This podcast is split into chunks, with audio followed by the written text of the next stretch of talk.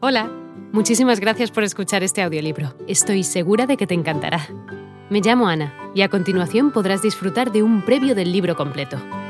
Si te gusta lo que escuchas podrás descargártelo completamente gratis desde mi web, www.escúchalo.online. Un abrazo.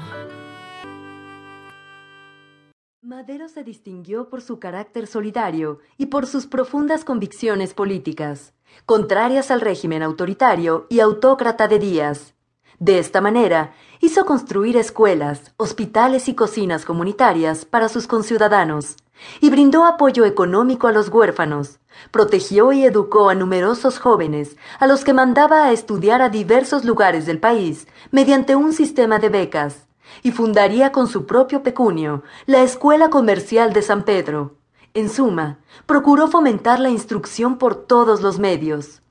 Desde 1904 decidió intervenir abiertamente en las cuestiones políticas de Coahuila, siendo en primer lugar nombrado presidente de un club democrático que lucha por la gubernatura de ese estado, el Demócrata.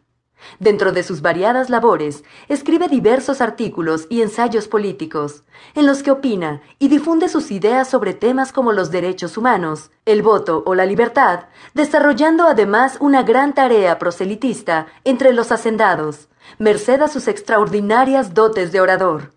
Su labor trascendería las fronteras coahuileñas, y en 1905 establece contacto con la Junta Organizadora del Partido Liberal Mexicano, a la cual apoyó económicamente para reanudar la edición del periódico Regeneración, fundado en 1900. Sin embargo, retiró su apoyo a este mismo partido debido a discrepancias ideológicas con Ricardo Flores Magón, uno de sus principales dirigentes.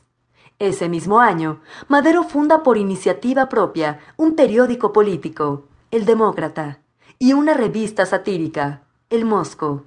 Madero sabía, desde que en 1904 comenzó su labor oposicionista regional, de la importancia de contar con órganos periodísticos amigos para su promoción y defensa, por lo cual se explica la creación del periódico El Antireeleccionista, durante la contienda contra Díaz. El coahuileño incursionaría en el mundo editorial en 1908, con la obra La sucesión presidencial en 1910 publicación que alcanza un sorprendente éxito y cuyo contenido proclamaba que la concentración del poder absoluto en las manos de un solo hombre, Porfirio Díaz, por demasiado tiempo había resultado demasiado dañina para México.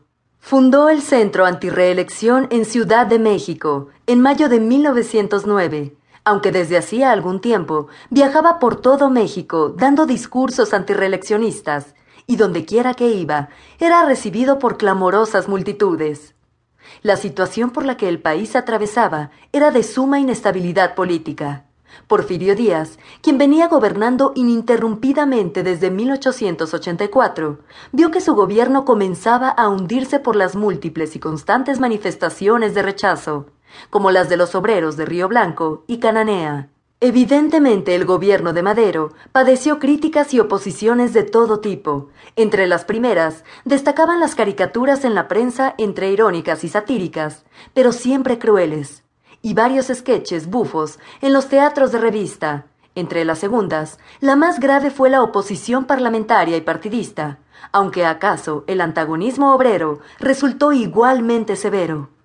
Madero comenzó una campaña electoral destinada a derrotar a Díaz en las elecciones de 1910. Sin embargo, poco antes de la jornada electoral, Madero fue aprendido por la policía en Monterrey y el 10 de julio, Díaz lograría sin mayor dificultad su séptima reelección. Aproximadamente otros 5.000 miembros del movimiento antireeleccionista también fueron injustamente privados de su libertad. Madero logró escapar de la cárcel y huyó a los Estados Unidos, donde el 5 de octubre publicó el Plan de San Luis, llamando a la Revolución Armada el 20 de noviembre para echar a Díaz del poder. El 20 de noviembre de 1910, bajo el lema Sufragio efectivo y no reelección, proclama Francisco Madero el Plan de San Luis, en rebelión contra el dictador Porfirio Díaz, quien había ejercido el poder casi continuamente desde 1877. Protagonismo de Madero en la Revolución Mexicana. México era por aquel entonces un país de profundos antagonismos sociales, relaciones de poder asimétricas y desigualdades económicas que gravitaban principalmente sobre las masas campesinas, las cuales se encontraban en condiciones de semiesclavitud y sostenidas por una agricultura de autosubsistencia, donde las tierras que... Hola de nuevo. No está mal para ser solo una pequeña muestra, ¿verdad? Si te ha llamado la atención, recuerda que encontrarás este audiolibro completo y gratis en www.escúchalo.online.